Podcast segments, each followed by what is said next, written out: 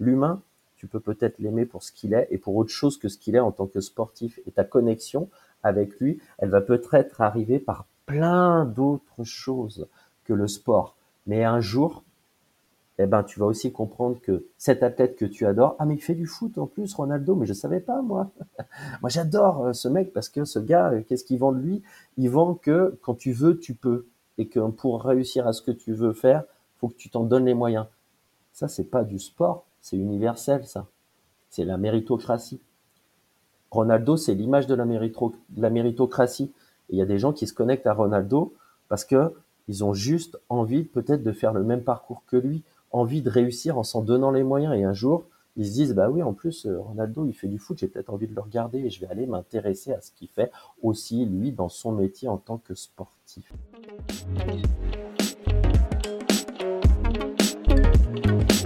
Confidence sportive, le podcast qui parle des émotions du sport.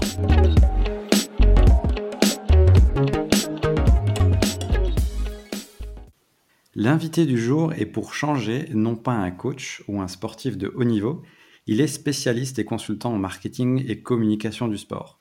Il est le fondateur de la newsletter B2B Hello Sport Biz. 2700, c'est le nombre de professionnels du sport business abonnés à sa newsletter en français. On va essayer de comprendre l'évolution du sport digital et surtout comment le sport générateur d'émotions va toucher ses cibles. J'ai nommé Nicolas Bourreau. Comment ça va Nicolas? Ça va, merci Thomas, merci pour cette invitation. Très content de t'avoir dans, dans l'épisode. Quelle est ta relation euh, au podcast, de manière générale? Je suis un petit peu consommateur de podcasts. J'en fais pas moi-même. Euh, mais oui, j'en consomme quelques-uns. J'ai participé déjà à quelques, à quelques podcasts. C'est un format que j'aime bien parce que on a la possibilité euh, de savoir vraiment ce que la personne a voulu dire quand elle a utilisé certains mots, ce qui est différent notamment de l'aspect écrit où euh, l'aspect écrit, c'est l'interprétation de celui qui lit. Là, on a vraiment euh, quelque chose d'humain, quelque chose de vivant que j'aime beaucoup, avec les émotions aussi qui peuvent passer par la voix et euh, une information qui est plus complète aussi par la voix. Ton sport favori, c'est le basket. Euh, tu as connu deux expériences à l'Asvel Basket et au BCM Gravelines Dunkerque.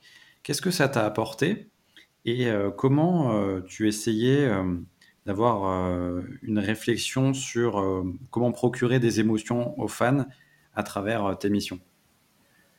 La première chose que ça m'a appris de travailler dans les clubs, c'est la remise en question perpétuelle. C'est passionnant de bosser dans les clubs et c'est frustrant à la fois et c'est ce qui fait la beauté de ce métier, euh, d'être marketeur ou communicant dans les clubs, c'est que vous, pouvez travailler et faire les, plus belles choses. Euh, vos clients sont des fans et les fans ne sont pas raisonnés, ils sont passionnés. Ce qui fait que vous pouvez mettre des, opérations en place qui sont magnifiques, mais si l'équipe elle gagne pas sur le terrain, tout, tout peut être remis en question et, et, votre travail peut être complètement remis en question. Et donc il y a une agilité euh, perpétuelle, c'est-à-dire vous pouvez pas vous reposer sur sur vos lauriers. Et ça, moi j'ai j'ai adoré. Euh, c'est usant hein, parfois, faut, faut être honnête aussi, hein, c'est usant. Mais ça, ça oblige aussi à se dire bon ben voilà, il faut, euh, il faut entrer, euh, entrer en contact avec avec ce, ce, public. Ce qui, soyons honnêtes, euh, pas toujours été le cas hein, dans, dans, dans, le sport. On a, on a souvent consommé nos fans et puis on s'est très peu tourné vers eux, pensant que c'était des, des clients entre guillemets acquis et que de toute manière ils, ils étaient là et ils seraient tout le temps là. Donc, euh, ouais, c'était, euh, c'est ce que j'ai appris, c'est vrai, cette humilité, cette capacité d'écoute, ça a été le plus important. Et puis, euh, comment, comment transmettre de l'émotion? Ben, c'est, j'ai eu la chance quand même de travailler pour deux clubs plutôt historiques et deux clubs où il y avait une ferveur, une, une passion, un patrimoine aussi de ce que c'est qu'aimer ce, ce club. Et quand j'ai travaillé à Lasvel, le, le but, c'était vraiment de, travailler sur l'aspect de l'aspect communautaire, l'aspect euh, RSE citoyen. Il n'y avait pas beaucoup de clubs, enfin il n'y en avait pas d'ailleurs, qui travaillaient sur cet aspect club pro euh, à l'époque. Et c'est pour ça que j'ai commencé ma carrière à la ZEL, c'est que je voulais bosser là-dessus. Donc euh, l'aspect d'émotion dans le stade, c'était pas dans la salle, c'était pas trop trop mon, c'était pas trop mon mon taf à moi, quoi. Mon taf, c'était de, de, savoir comment se connecter aux, gens, comment se connecter à tout le monde au-delà des fans. Et à Gravelines, par contre, c'était complètement différent. Là, à Gravelines, euh, oui, euh, j'avais aussi des responsabilités un petit peu plus élargies et euh, le rapport aux fans était beaucoup plus présent. Et je pense que c'est à Gravelines que j'ai compris aussi, parce que ça, ça fait grandir, j'ai compris que les, les fans faisaient vraiment partie d'un club. Alors, on dit toujours, on le sait, mais entre dire oui, les fans font partie d'un club et le comprendre, il y a quand même euh, une étape à passer et c'est à Gravelines que j'ai vraiment compris ça, vraiment compris qu'on devait faire les choses avec eux et au-delà de faire les choses avec eux, c'est qu'ils étaient nous quoi. C'est que c'était même pas des, un public différent, c'était le club. Ils représentaient le club. Et quand on parlait du club, il fallait aussi, il fallait aussi parler d'eux et, euh, et parler d'eux, euh, ben, c'était aussi les engager un petit peu plus. On a mis on a mis, je pense, à l'époque déjà, c'était entre 2017 et 2010, des choses qui sont encore d'actualité aujourd'hui, qui sont des vraies innovations. Euh, alors pas forcément des innovations techniques, mais des innovations d'approche euh, de, dans la relation qu'on avait avec les fans. Nous, on, on, a voulu vraiment les impliquer euh, dans la dans les coulisses. On était euh, le premier club euh, dans le basket. Alors je sais même pas si c'est d'ailleurs à faire des à, essayer de faire des directs pour les conférences de presse, sauf qu'il n'y avait pas des Facebook Live et tout ça à l'époque. Donc en fait, on faisait de la captation en MP3 et euh, euh, on passait ça dans un petit logiciel euh, pour pouvoir le mettre et mettre un petit player deux trois heures après à la fin du match sur notre site internet pour que les, les fans ils aient accès à la conférence de presse comme s'ils y étaient. Et c'est pas grand chose, mais ils adoraient ça. Ils adoraient ça. Et puis on a mis aussi euh, euh, un jour, j'ai dit, j'ai dit à notre à notre photographe de match, j'ai dit tourne-toi, arrête de prendre en photo nos nos joueurs et puis prends en photo un peu les fans dans la salle. Montre ce que c'est aussi euh, que un match au BCM, c'est pas c'est pas que les joueurs sur le terrain, c'est une ambiance, c'est une famille, c'est des gens qui viennent déguiser, c'est c'est de l'émotion ressentie. Et les photos ça ça marche super bien pour pour faire passer cette émotion. Et puis au-delà de tout ça, eh ben, les fans ils sont très contents aussi de se voir parce qu'ils se sentent impliqués quand c'est comme ça et, et on leur montre qu'ils sont importants. Et par rapport à ces deux expériences-là, euh, vers quoi tu t'orientais pour avoir de l'inspiration? Tu l'as dit avant, il y a peut-être le modèle euh, des États-Unis.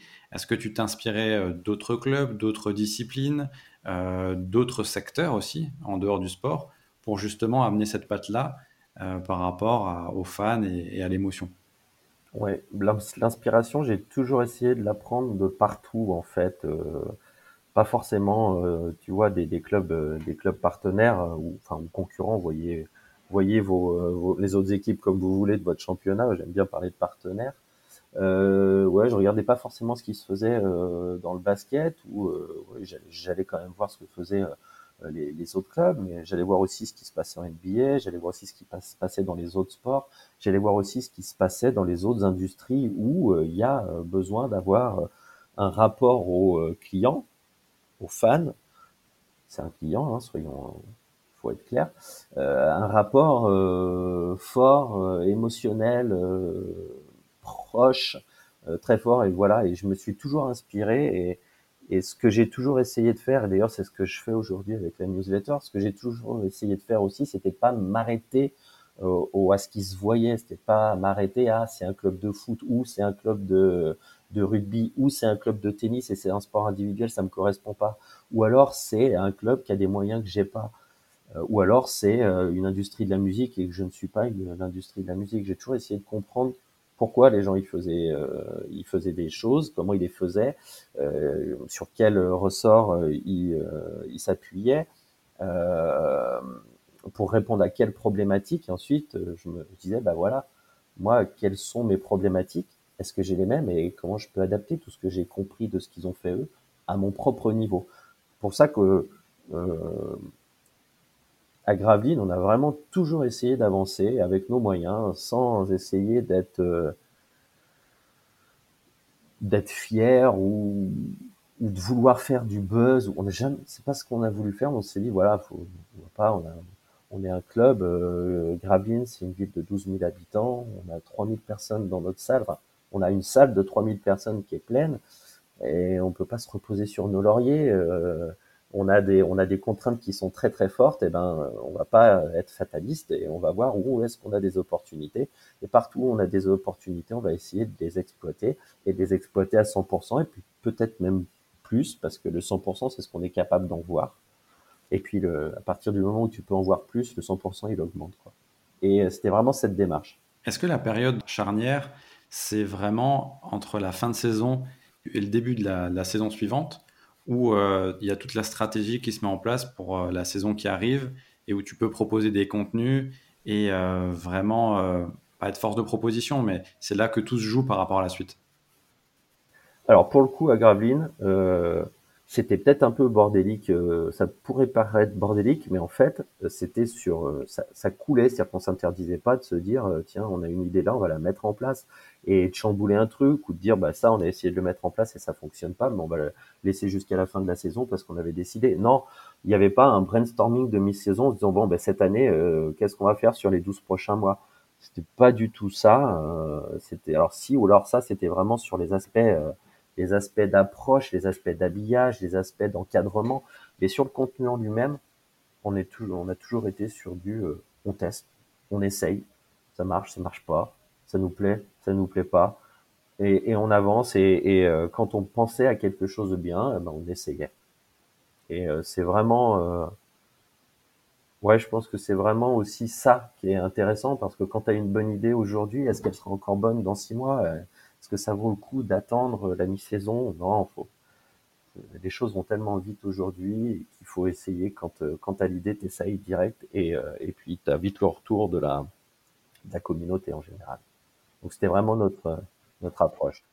Être flexible et avoir cette euh, gymnastique intellectuelle pour pouvoir switcher si besoin. Mmh, mmh, mmh. Exactement, cet aspect d'agilité, cet aspect de, de, de, de, capacité, oui, à se, à se mettre rapidement sur, euh, sur un autre format ou, euh, ou, de, développer un nouveau format, mais aussi de se dire je développe et je suis, je suis en capacité de l'arrêter dans, dans un mois aussi vite. Faut pas, entre guillemets, faut pas avoir peur euh, d'essayer, faut pas avoir peur de s'impliquer euh, sur des mini projets parce que bah, c'est en essayant qu'on va trouver le, le, bon format. Quoi. En retraçant ton parcours, j'ai regardé, j'ai vu que tu avais travaillé sur un jeu de pronostic, euh, was the best. Quel était le, le concept? Et justement, ce que je voudrais savoir, c'est quelle était ta stratégie, toi, pour attirer des joueurs? Alors, au-delà de travailler sur ce concept, c'est moi qui l'ai créé, parce que c'était ma boîte. Euh, ouais, Who's the Bet, euh, ben, c'est une application de pronostic sportif gratuite que j'ai créée en 2011 ou 2012, je sais même plus maintenant du coup, il y a 10 ans quoi, quasiment. Euh, et euh, comment c'est arrivé en fait? C'est arrivé en, en, avec l'ouverture des, des, paris sportifs en France. Euh, je pense comme tous les fans de sport, j'ai essayé parce que quand tu es fan de sport, tu fais forcément des pronostics. Mais tu vas au stade avec tes potes, tu, tu dis bah on va gagner, on va perdre. C'est un pronostic, ça. Déjà rien que ça, c'est un fait social. Ça fait partie intégrante du sport, le pronostic sans argent l'aspect de, de, de, de, se, de se challenger entre amis. Et euh, du coup, j'ai essayé les sites de paris sportifs et j'ai perdu, en, un mois, j'ai perdu tout ce que j'avais mis. Et je me suis dit, mais c'est pas, pas ce que je veux, quoi. Ça, ça me plaît pas. Ça, ça ne m'intéresse pas pour le coup. Moi, je veux pas euh, gagner ou perdre de l'argent avec les pronostics. Je veux m'amuser. Et, euh, et, je me suis dit, ouais, faut, faut proposer, faut proposer une alternative pour proposer quelque chose euh, du, euh, du pari sportif euh, gratuit avec une idée de jeu et pas une idée de gain financier. Une idée d'engagement de communauté, une idée de, de, de, de défi, de challenge, de compétition, euh, une gamification en fait, hein, de manière simple, euh, plutôt que euh, je joue et je, je gagne de l'argent. C'est né comme ça, c'est mort comme ça aussi d'ailleurs, mais ouais, c'est né comme ça et l'engagement de la communauté, elle était euh, justement essentiellement euh, faite sur des euh, mécanismes de gamification, sur des mécanismes de rewarding et sur des mécanismes de, de challenge de groupe.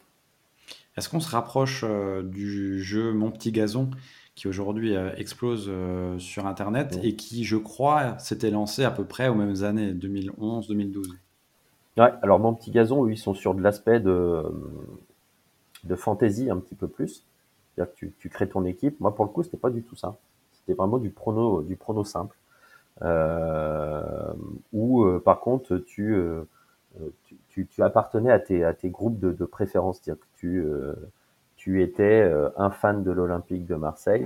Et eh ben, tu pouvais te classer parmi les fans de l'Olympique de Marseille, voir quel, quels étaient, quel était ton, degré de, réussite sur les, les, pronostics. Et puis après, tu avais des classements intermédiaires, c'est-à-dire euh, des classements euh, sur le championnat de Ligue 1, des classements sur euh, le, le, le, Tour ATP, des classements sur le rugby. Enfin bon, voilà.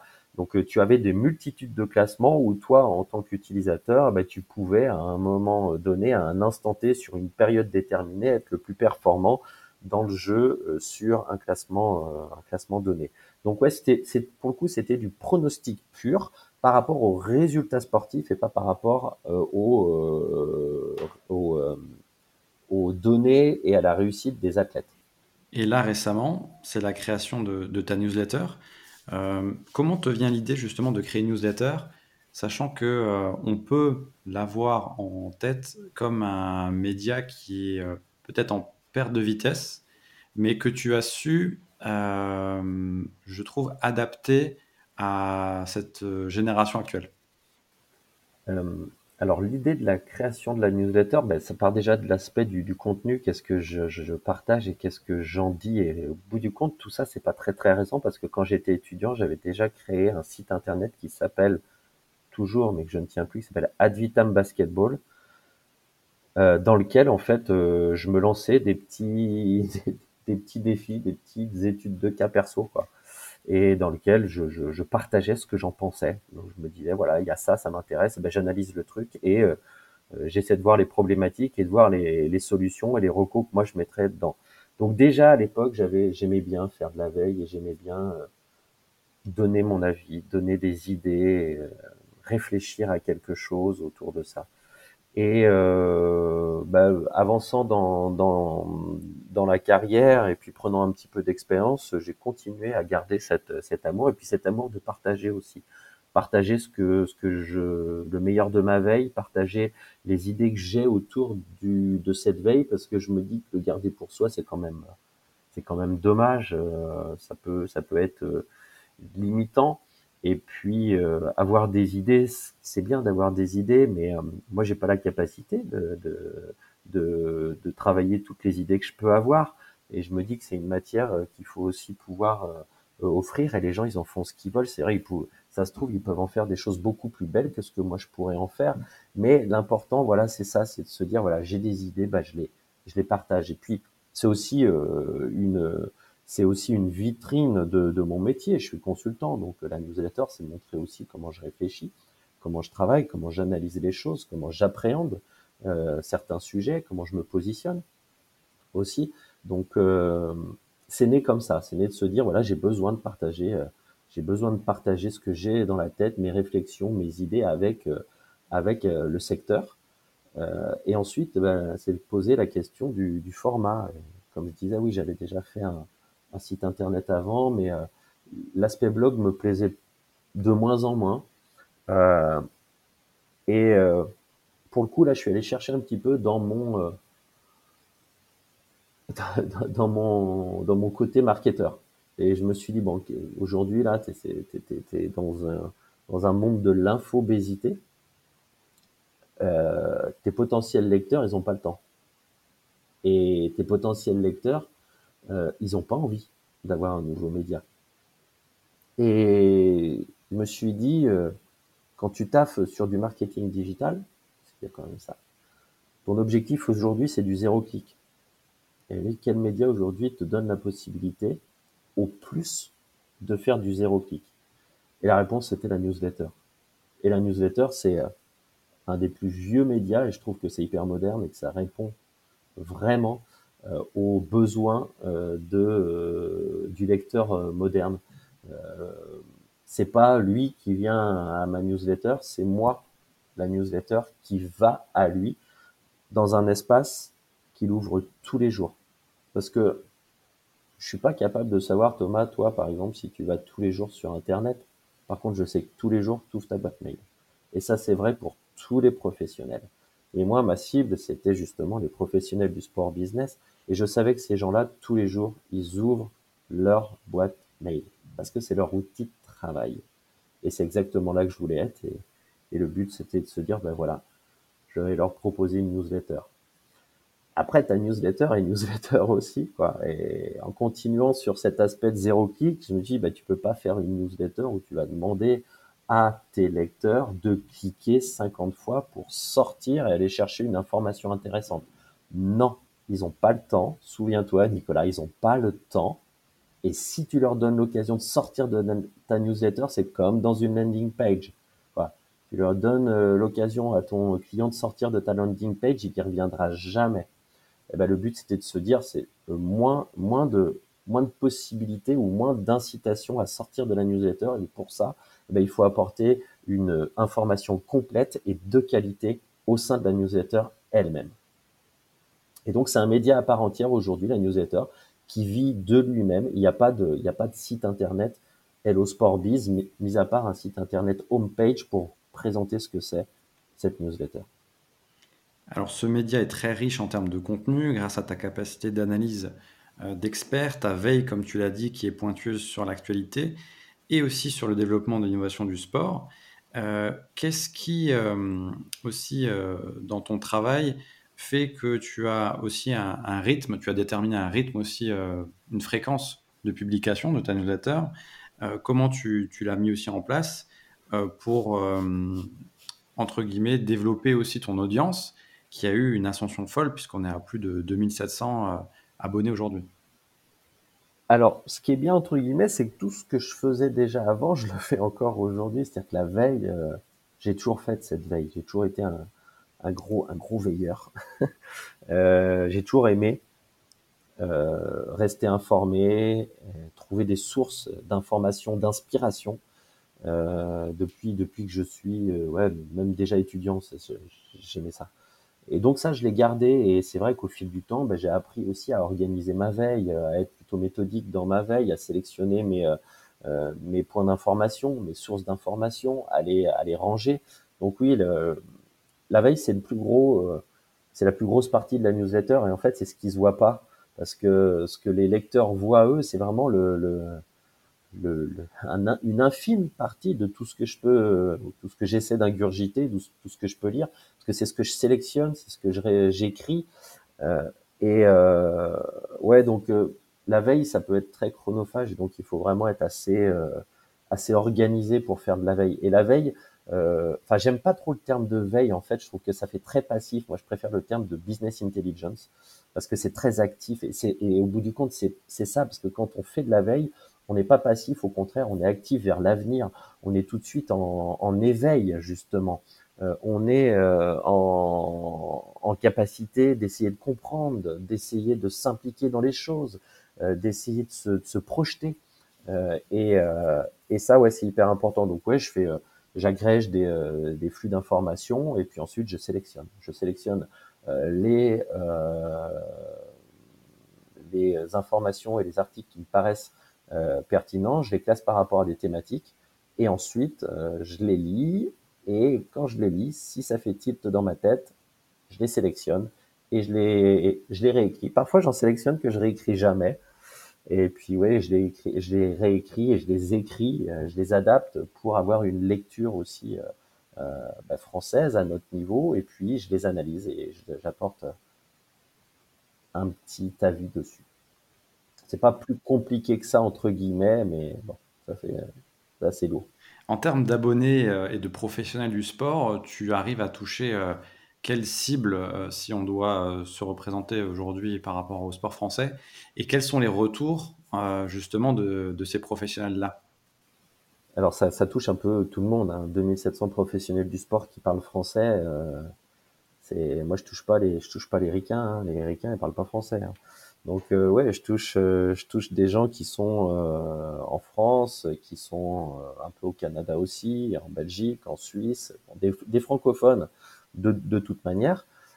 et alors, qui parmi parmi ces francophones, ben, vous avez des clubs sportifs pro, et dans les clubs sportifs pro, vous avez des décideurs, c'est-à-dire soit les présidents, les, les directeurs marketing, les directeurs communication, les directeurs commerciaux, les directeurs billetterie. C'est assez large parce que je parle aussi, j'aborde vraiment tout dans le sport business. J'aborde un sujet qui va parler des réseaux sociaux jusqu'à une innovation pour entrer dans le stade avec de la reconnaissance faciale. donc c'est le, spectre, le spectre est assez large. Les, les, trois piliers étant simplement, je parle d'innovation, je parle de bonnes pratiques ou je parle de tendance dans le sport business. Euh, donc oui, vous avez, euh, vous avez vraiment des décideurs. Les décideurs sont les gens qui sont les plus fidèles en plus.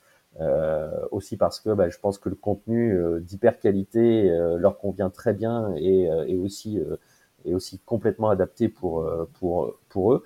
Et le retour qu'ils m'en font, c'est qu'aujourd'hui, c'est pas, c'est plus une, une newsletter. Aujourd'hui, ils me disent, c'est un outil de travail pour eux. Euh, clairement, un outil de travail pour comprendre un petit peu euh, ce qui euh, peut arriver dans le métier demain et essayer de, de s'y préparer. Et puis essayer de trouver de l'inspiration partout, et notamment chez, chez les meilleurs. Est-ce que quand on te dit que c'est un outil de travail, pour toi, c'est le plus beau des euh, compliments ou de la reconnaissance par rapport au travail que tu as accompli Et comment tu vois la suite? Ah bah, C'est clairement le plus beau compliment qu'on peut faire à quelqu'un qui crée un outil. Euh, quelqu'un qui crée un outil euh, qui n'est pas utilisé, il a beau être super beau, enfin lui penser qu'il est super beau, ça sert à rien. Moi, quand on me dit oui, ton outil aujourd'hui, c'est un outil de travail pour nos collaborateurs, je demande à mes collaborateurs de s'abonner pour pouvoir comprendre, s'inspirer, bah je me dis c'est super, c'est vraiment super parce que c'est pour ça que je l'ai fait aussi. Et, euh, et ça veut dire que euh, les trois piliers que j'ai j'ai euh, euh, mis sur cette newsletter et l'orientation que j'ai voulu donner à cette newsletter, bah, je me suis pas je me suis pas trompé. C'est utile aux professionnels du sport et je voulais que ça le soit. Donc c'est pour moi c'est banco et quand on quand on me le dit forcément que ça me fait plaisir. Alors forcément, quand tu t'es lancé, tu as cru en ton projet, mais est-ce que tu pensais que ça allait connaître un, fort succès aussi rapidement? Bah Alors quand je me suis lancé, honnêtement, euh, euh, quand tu dis euh, en, 2020 que tu vas lancer un média et que ça va être une newsletter gratuite et qu'il n'y aura pas de site internet, les gens ils te disent mais t'es complètement fou quoi. et qu'en plus dans cette newsletter, tu vas faire quoi? Tu vas pas juste mettre des liens, mais tu vas donner ton analyse perso sur euh, des, euh, des choses. Et les gens disent mais ça, ça t'es fou toi garde ça pour toi. Donc euh, non je me j'ai jamais réfléchi à me dire est-ce que ça va fonctionner ou pas parce que je pense que sinon si j'avais essayé que ça fonctionne j'aurais j'aurais j'aurais fait autrement ou j'aurais écouté tous ceux qui me disaient mais non faut que tu fasses comme ça faut que tu fasses comme ça faut que tu fasses ci faut que tu fasses ça. Essayé d'aller au feeling pour faire quelque chose au début qui me plaisait qui me plaît tout le temps d'ailleurs. Et je me suis dit si ça me plaît finira bien aussi par plaire à quelqu'un. J'ai été à leur place, j'ai bossé dans les clubs, moi aussi. Euh, j'aurais adoré avoir ce genre de, support à l'époque. Euh, euh, et, et, ça a fonctionné, et ça a fonctionné. Et je suis super content aujourd'hui quand il y a des personnes qui me disent, honnêtement, je détestais les newsletters, mais maintenant je peux plus me passer de la vôtre. Et et j'ai envie de leur dire, c'est normal, c'est pas vraiment une newsletter. c'est pas une newsletter comme ce que vous pouviez croire. Et au bout du compte, si, c'en est une. Mais on, a beaucoup le de stéréotype de la news, le stéréotype de la newsletter où tu as trois lignes écrites et un gros bouton où faut cliquer pour, pour avoir la vraie info. Et tu reviens, t'es déçu en général. Par rapport à l'actualité, j'aimerais avoir ton avis. Le sport se professionnalise et se digitalise de plus en plus. Euh, en tant qu'expert, est-ce que pour toi, tu notes un vrai avant-après Covid dans les stratégies, euh, notamment de marketing et de communication, qui sont mises en place euh, aujourd'hui dans le sport en France et dans le haut niveau? Oui, oui. Il y a, y a, un avant et un après. Euh, et c'est plutôt normal parce que ce qu'on a vécu et ce que l'industrie du sport a vécu, c'était très brutal quand même. Donc, on sait que ce genre de situation oblige les gens à réfléchir aussi parce que leur survie a été euh, a été mise en mise en cause. Et euh, alors je pense que c'est un mal pour un bien. Euh, je pense que c'est très bien cette cette période. Alors il, est très important que les clubs en sortent parce que sinon ils vont mourir. Je veux pas qu'ils meurent, hein, non non. Mais il était important qu'ils se rendent compte que le chemin sur lequel ils allaient était peut-être pas forcément le, le, le, bon et les problématiques qu'ils pensaient avoir étaient peut-être pas les vraies problématiques importantes et profondes, en tout cas pas celles qui pouvaient peut-être leur permettre euh, de d'avancer et de se développer comme ils le souhaitent. Euh, ce qui est très important, la vraie évolution au-delà de la digitalisation, au-delà de tout ça, la vraie évolution du Covid, c'est vraiment la place du, du fan. Euh, et là, il y aura un avant et un après euh, place du fan dans dans le dans l'industrie du sport. Euh, Aujourd'hui, je pense qu'aucun club euh, ne se tourne plus vers ses fans. Aucun club n'est plus focus fan dans son approche stratégique, ce qui n'était pas forcément le cas avant euh, la période. Et ça, pour le coup, euh, c'est un socle qui permet de, de repenser ses stratégies, euh, aussi bien sur de la communication, aussi bien sur du marketing, que sur de la billetterie, que sur de l'aspect commercial. Les, les clubs euh, à ce niveau-là ont vraiment compris que le fan, c'était c'était c'était à lui qu'il fallait s'adresser en premier, il fallait le considérer parce que quand il n'est pas là, le sport c'est pas la même chose. On a vu, hein, on a vu le fantasme durant les euh, durant le Covid, on a vu le fantasme de tous les experts du sport, c'est-à-dire du sport pour ce que c'est essentiellement d'un point de vue technique, des joueurs qui jouent sur un espace sans contrainte d'environnement ou sans perturbation de l'environnement. Vous êtes sur un terrain de football, vous êtes 11 contre 11 joueurs vous êtes au maximum de votre préparation technique euh, et ainsi de suite, et il n'y a pas de supporter pour vous déstabiliser. Jouer, et là, c'est là où on aurait dû avoir le meilleur du football. Au bout du compte, c'était chiant à regarder. C'était indigeste, parce que, justement, le fan fait partie intégrante du spectacle sportif et que une rencontre et un but célébré sans que les caméras puissent se tourner vers les tribunes pour voir des réactions et des émotions, sans que euh, les euh, joueurs puissent partager ces émotions, eh bien ça enlève un petit peu euh, à la beauté du sport. Et je pense que ça c'est la plus grosse évolution de, du, du, Covid et celle qui est la plus importante si on doit en retenir qu'une seule, c'est vraiment ça, c'est vraiment de se dire que les clubs ont compris aujourd'hui que le focus fan est ce qu'il y a de plus important. Et ensuite, bien entendu, bah, la digitalisation, ça devient un outil pour répondre à cet objectif. Mais c'est pas la digitalisation, c'est pas c'est pas le la, réponse en elle-même. C'est-à-dire que on peut tout à fait aujourd'hui, honnêtement, se passer de la digitalisation et faire des choses très bien. Hein, c'est pas c'est pas le graal la digitalisation. Et pour les années futures, tu vois ça comment par rapport à l'évolution du sport et vers quel mode de consommation on se on va se concentrer en fait? Ben, moi, je vois un mode de consommation hyper éclaté et c'est ce qui est hyper intéressant, je trouve. Euh, on a, euh, alors je disais dans ma newsletter euh, envoyée ce matin, alors là on est enregistré, les gens qui écouteront, ils auront du mal à regarder celle envoyée ce matin. Je disais que les clubs doivent aujourd'hui se, se penser comme des plateformes. Et, je, suis je le dis moi-même et je, m'en convainc moi-même, j'en je, je, suis de plus en plus sûr que, que les, les, clubs doivent se penser comme des plateformes. Des plateformes pour mettre en relation les gens et des plateformes pour aider les gens à faire ce qu'ils ont envie de faire, à leur mettre de la matière entre, entre les mains. Et tout cet aspect de plateforme, ça doit ouvrir un, un nouvel écosystème complètement euh, complètement éclaté où euh, la compétence principale des clubs sera de pouvoir organiser et orchestrer un petit peu euh, toutes ces différentes communautés. Et moi, je vois aujourd'hui des clubs qui sont des clubs euh, faiseurs. Nous sommes des, les clubs sont des outils de production eux-mêmes, et demain, je les vois plus du tout comme des faiseurs eux-mêmes, mais je les vois plus comme des aidants à faire. Et donc des gens capables de comprendre le besoin, comprendre l'attente et comprendre euh, la matière dont ont besoin les gens pour faire, dont ont besoin leur communauté pour faire. Et ce sont bien plus, à mon sens, demain les communautés des clubs qui feront pour les clubs plutôt que les clubs qui feront eux-mêmes pour eux. Et, et je parle là pour tout, sur les aspects de diffusion, sur les aspects de communication, sur les aspects de marketing, sur tout. Le club deviendra juste une énorme prise électrique, un connecteur, un hyperconnecteur et euh, sa compétence, ça sera ça, ça sera d'être en capacité à hyper connecter toutes ces communautés. Ça paraît hyper abstrait, j'arrive pas encore bien à expliquer ça, j'avoue.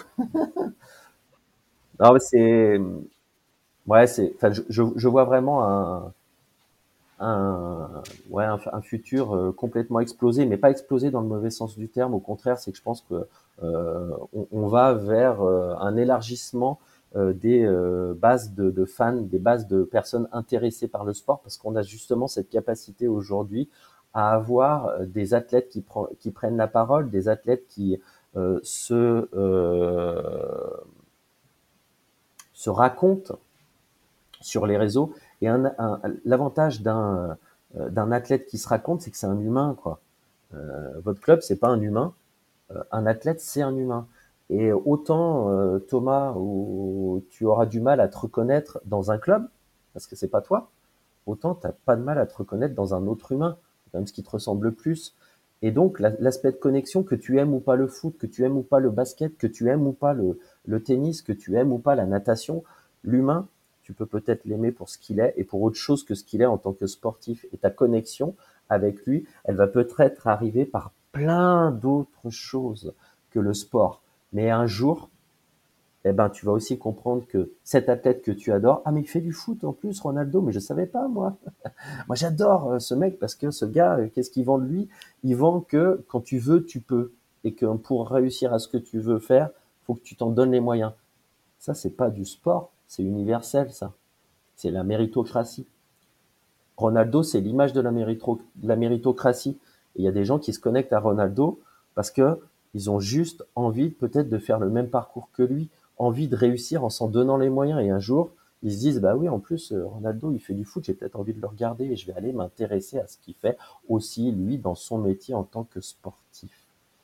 Donc ça, c'est vraiment ce qui va nous permettre demain, ce qui va permettre au sport d'aller vers un développement décloisonné, déplafonné.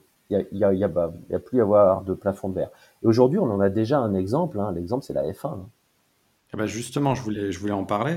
Euh, tu disais que aujourd'hui, on veut l'instantanéité de l'information. Et on veut le moins de clics possible par rapport à ta newsletter, ce que tu disais. Mmh. Les programmes courts, les highlights se développent.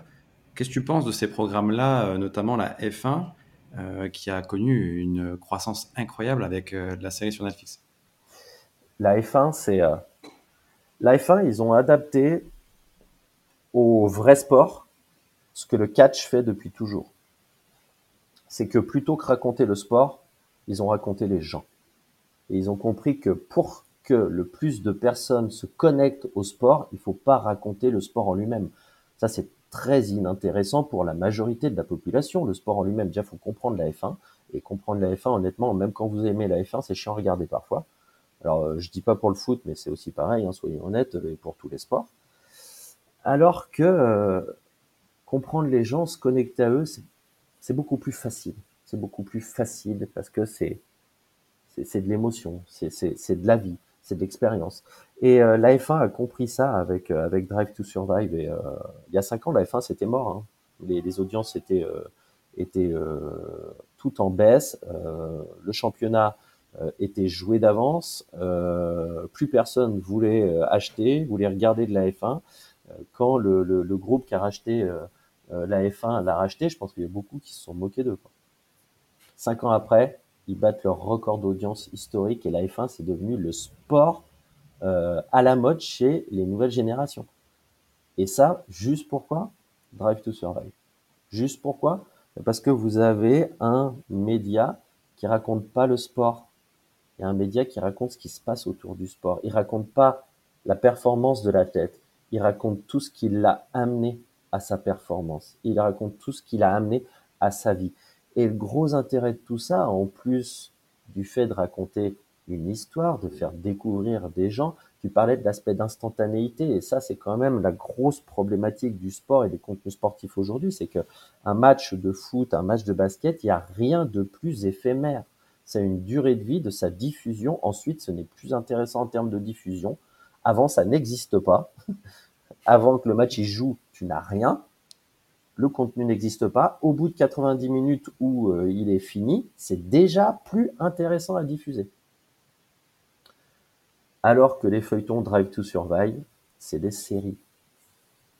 Tu t'en fous du résultat en fait.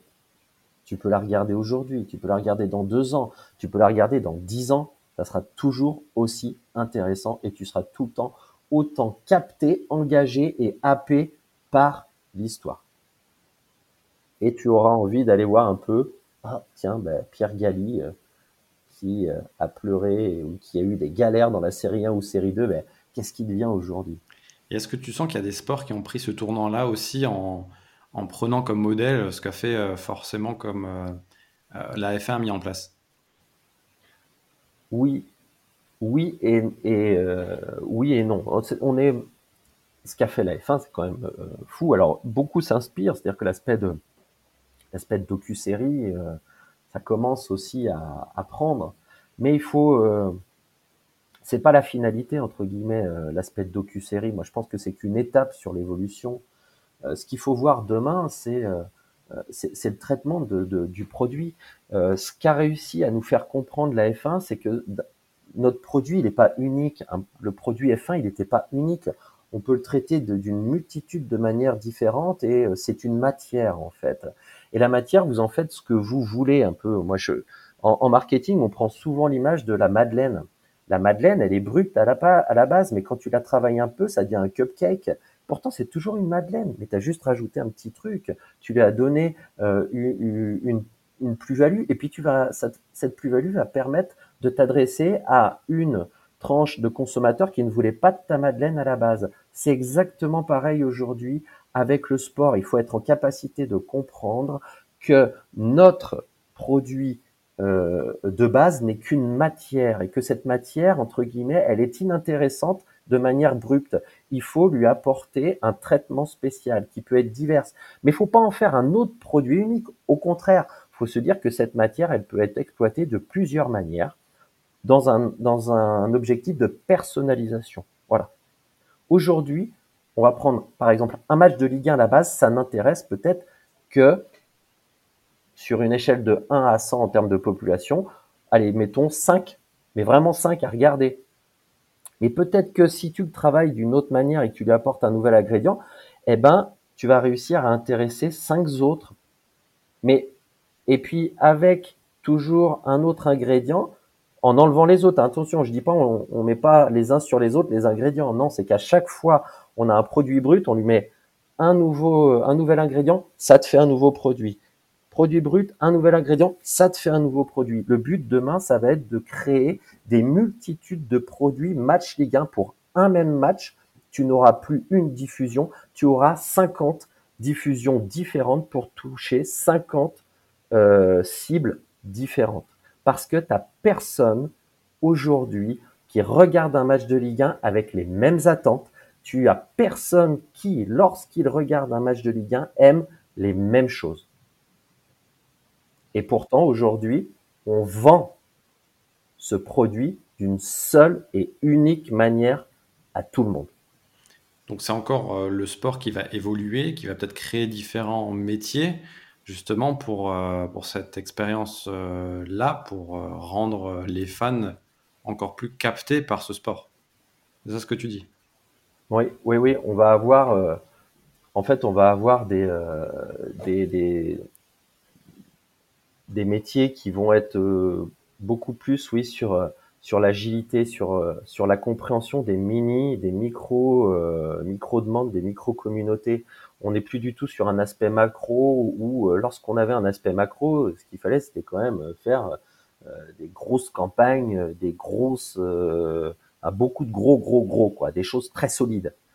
C'est bien, hein, très solide. Et demain, ce qu'on va avoir, ce dont on va avoir besoin, c'est plus de l'agilité, de la flexibilité, de la capacité d'écoute et surtout, surtout, surtout de la capacité de travail beaucoup, beaucoup, beaucoup de travail. Et c'est pour ça que je dis que si les clubs s'engagent dans cette voie et ils seront obligés, ils peuvent plus rester à être des faiseurs. Parce qu'ils pourront pas faire tout ce qu'il y aura à faire demain. Et c'est pour ça qu'il faut devenir des plateformes et qu'il faut être juste des apporteurs de matières premières et des apporteurs d'outils pour que les autres fassent pour vous. Et on va aller dans une industrie de la collaboration où les clubs vont avoir euh, un intérêt à collaborer avec tout le monde, à collaborer avec leurs fans, à collaborer avec leurs, euh, euh, tous les médias, à collaborer avec tous ceux qui voudront le faire. Est-ce que le modèle de référence reste quand même les États-Unis en termes justement de développement du sport, du show, du spectacle? On dit souvent le spectacle et le show à l'américaine. Est-ce qu'on doit tendre forcément vers là? Euh, et, qu'est-ce qu'il faudrait pour que euh, la France bascule aussi euh, dans cette innovation-là et qu'elle prenne le bon wagon? Non, faut, faut pas qu'on essaye d'être les. Euh, parce que faut, s'inspirer de ce qu'ils font, comprendre ce qu'ils font, pourquoi ils font, comment ils font. Très clairement, aujourd'hui, celui qui vous dit que euh, les ligues les plus innovantes au monde ne sont pas aux États-Unis, c'est qu'il a quelque chose à cacher. C'est pas vrai. Les ligues les plus innovantes sont au monde, les, euh, les plus visionnaires sont, sont, sont là-bas. C'est ça n'enlève rien à la qualité qu'on peut faire. Euh, et d'ailleurs, on a des, nous aussi, des, euh, des clubs qui sont euh, très bons en France, très honnêtement. Mais moi, je parle sur de la manière globale. les ligues américaines sont aujourd'hui très en avance sur sur sur nous. Elles sont très en avance sur pour un point, c'est-à-dire qu'elles ont elles sont beaucoup moins conservatrices que nous elles ont compris que l'acquis, c'est pas un acquis qu'il faut essayer de défendre. Que ce que tu as acquis hier, tu vas peut-être pouvoir le perdre demain, mais c'est pas très grave parce que ce qu'il faut toujours voir, c'est est-ce que tu peux acquérir quelque chose de plus gros. Je prends un exemple. Euh, vous avez un, compte sur Instagram qui s'appelle House of Highlights, qui a été racheté par un média US il y a un ou deux ans. Euh, le média s'appelle Bleacher Report bon, c'est un gros média, mais le, le, compte House of Highlights, avant d'être acheté, il faisait déjà plus d'un million d'abonnés. Et euh, c'est un média qui partageait des euh, highlights justement de NBA. il n'avait pas vraiment le droit, le droit. En France, ce qu'on aurait fait, c'est qu'on aurait fermé ce compte. Le fondateur de House of Highlights, il a témoigné un jour et j'ai adoré ce témoignage. Je me suis dit, mais voilà, voilà quoi, c'est ça. Et il a dit, ben, un jour, les mecs de la NBA, ils m'ont appelé. Et là, il dit, j'avais un peu les foies, quoi. Parce que je savais que j'étais un peu euh, cucu sale, quoi. j'étais pas très propre. J'avais pas vraiment le droit. Les images, j'avais pas acheté les droits pour les images. Et il dit, ben voilà, j'ai compris que demain, mon compte, il était fermé et que j'aurais mes, mes 1 million d'abonnés, c'était perdu tout le taf que j'avais mis en place pour gérer euh, cette communauté, pour faire grossir cette communauté, c'était mort, quoi. Et il dit, bah, en fait, pas du tout. Les mecs de la NBA, ils m'ont dit, bonjour, euh, comment vous allez, comment on peut vous aider? Et il dit, mais, euh, et en fait, il dit, mais en fait, ils n'ont pas fermé mon compte. Ils m'ont dit, non, non, continuez, continuez à faire ce que vous faites.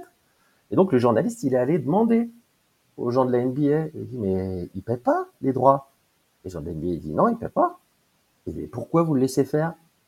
Et les gens de la NBA, il dit, pourquoi vous voulez qu'on empêche quelqu'un de faire notre travail? Ce mec, il fait notre promotion. Ce mec, il permet à des gens dans le monde entier de découvrir la NBA. Ce mec, il, a réussi à diffuser nos images, des, bribes de nos images qui vont potentiellement donner envie à d'autres personnes de venir vers notre produit. Il dit pourquoi vous voulez qu'on empêche les gens de travailler pour nous? Non, c'est très bien, on lui a rien demandé, il le fait. Nous, ce qu'on fait, c'est qu'on va l'aider à en faire plus et mieux. Et s'il a 2 millions d'abonnés pour lui, tant mieux. C'est pas grave, on sait que nous aussi, ça sera bénéfique pour nous. Et donc, il y a cet aspect d'humilité de se dire, on n'est pas là pour conserver un acquis, on est là pour se dire, ok, lui, il a fait quelque chose. On aurait peut-être pu le faire, mais on l'a pas fait. On va pas venir lui taper dessus. On va essayer de comprendre ce qu'il a fait et on va l'aider à continuer de faire ce qu'il a fait parce qu'il le fait bien et puis parce qu'au bout du compte, c'est bénéfique pour nous et que lui va en tirer un bénéfice, tant mieux, nous aussi. Et là-dessus, les ricains sont plutôt en avance. Et nous, on en est toujours quand même à essayer de combattre le streaming illégal. Hein. En tout cas, on suivra l'évolution du sport et c'était super intéressant d'avoir euh, ton avis et ce focus-là sur, euh, sur le marketing et la communication du sport. En dehors de tout ça, en dehors du sport, dans la vie de tous les jours, qu'est-ce qui te procure des émotions? Mes enfants. dans la vie de tous les jours, je suis, je suis vraiment pépère. Je m'occupe de mes deux petites filles. Euh, je suis, j'aime, euh, je suis assez éclectique sur sur un petit peu tout. C'est-à-dire que je suis pas, euh, je vis pas que pour une chose. J'aime bien passer euh, du temps, euh, ouais, voilà, avec avec ma femme et mes filles, euh, des choses très simples. en fait, je suis, je fais plus de sport. Ça, c'est c'est un mal. J'aimais beaucoup avant. Mais voilà, j'aime bien, j'aime bien découvrir des choses, j'aime bien voir, voir mes filles grandir, les voir s'émerveiller de rien. C'est c'est ce qui aujourd'hui me permet un petit peu de sortir de, de ce monde, de prendre du recul, euh, de prendre du recul aussi par rapport à ce que je fais au quotidien. Et, et, ça, et ça me va, et ça me va très bien cette simplicité. Avant de terminer, euh, la question, le rituel.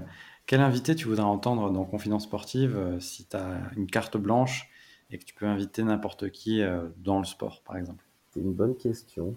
Hum, il y a deux personnes que j'ai que je respecte beaucoup, c'est les, les, les, deux derniers commissionneurs de la NBA. C'est d'un côté David Stern qui est qui est malheureusement décédé maintenant, et puis Adam Silver, parce que vraiment on a affaire à des visionnaires et euh, des gens qui ont un pouvoir euh, quand même euh, énorme, quasiment des des, euh, des chefs d'État, et pourtant une une simplicité, une une capacité d'écoute, une capacité aussi à tout changer.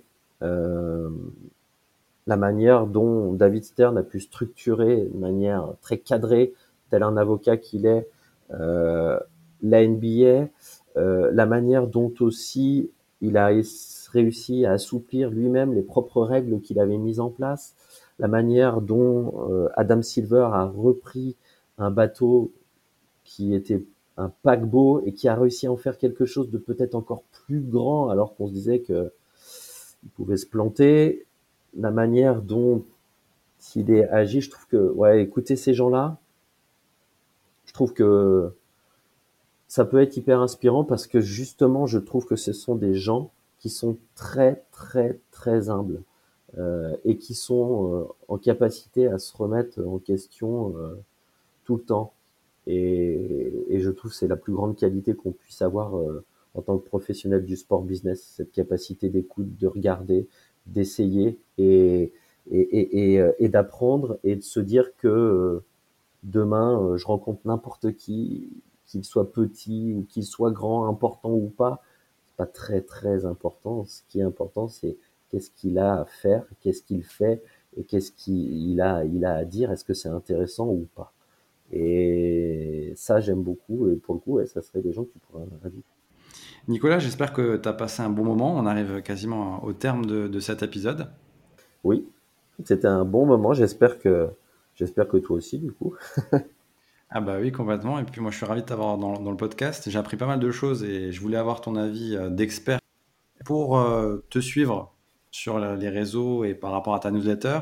Comment on fait? Dis-nous tout. Alors le premier, euh, la première possibilité, c'est de se connecter avec moi ou de s'abonner à mon profil LinkedIn. Donc, si vous tapez Nicolas Bourreau dans la barre de recherche LinkedIn, il y a de fortes chances que vous puissiez tomber rapidement sur mon, sur mon profil si l'algorithme de recherche de LinkedIn n'est pas trop mauvais. Euh, vous pouvez aussi me, suivre sur Twitter euh, avec euh, le compte euh, Nicolas Bourreau tout attaché, euh, où pareil, je je partage un petit peu d'informations un peu différentes de ce que je peux partager dans la newsletter et un peu différentes de ce que je peux partager aussi sur euh, mon compte LinkedIn. Et puis, ben, il y a la, newsletter, bien entendu. Donc, j'invite les euh, auditeurs qui sont pas encore abonnés à aller sur le site internet hellosportsbiz.com et puis vous découvrirez ce que c'est cette newsletter. Il y a trois exemples. Et puis, vous pourrez vous inscrire. L'abonnement est gratuit. Et puis n'hésitez pas, chaque auditeur, bien sûr, pour faire vivre chaque média, c'est de le soutenir, donc de s'abonner sur les réseaux sociaux et bien sûr de le noter sur les différentes plateformes d'écoute, c'est super important pour la suite. Puis je vous donne rendez-vous à très vite. Salut Nicolas. Salut Thomas.